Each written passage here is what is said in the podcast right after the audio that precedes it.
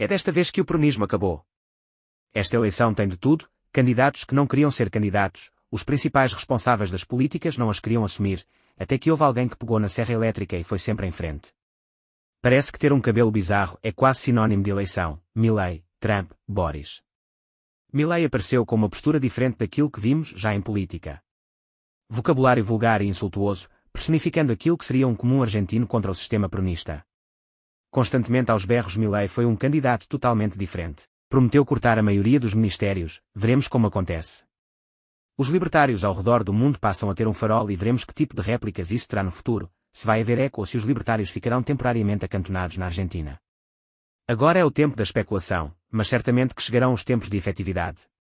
Mas tal como nos Estados Unidos da América e Brasil vamos ver as ruas em combate cerrado. Segue o podcast Conversa no Instagram e dá as 5 estrelas no Spotify e Apple Podcasts.